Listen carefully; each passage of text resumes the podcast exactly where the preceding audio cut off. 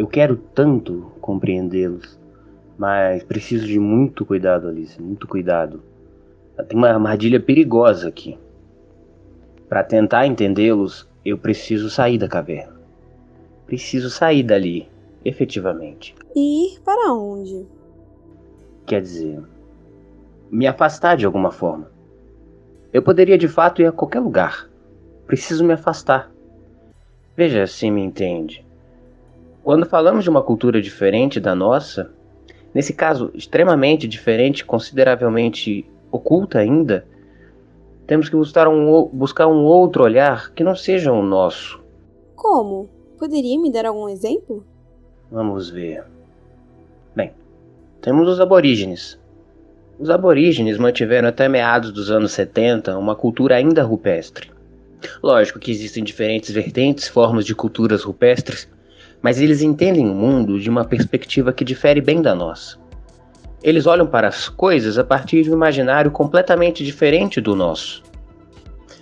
Teve um aborígene, especificamente, que acompanhava como guia um oceanógrafo, e os dois descobriram, sob uma superfície de pedra, diversas pinturas rupestres que estavam sendo apagadas pelo tempo.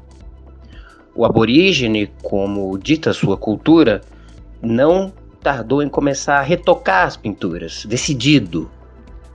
O oceanógrafo, como faria todo ocidental, perguntou por que ele estava fazendo aquilo. Por que ele estava pintando. E o que ele respondeu?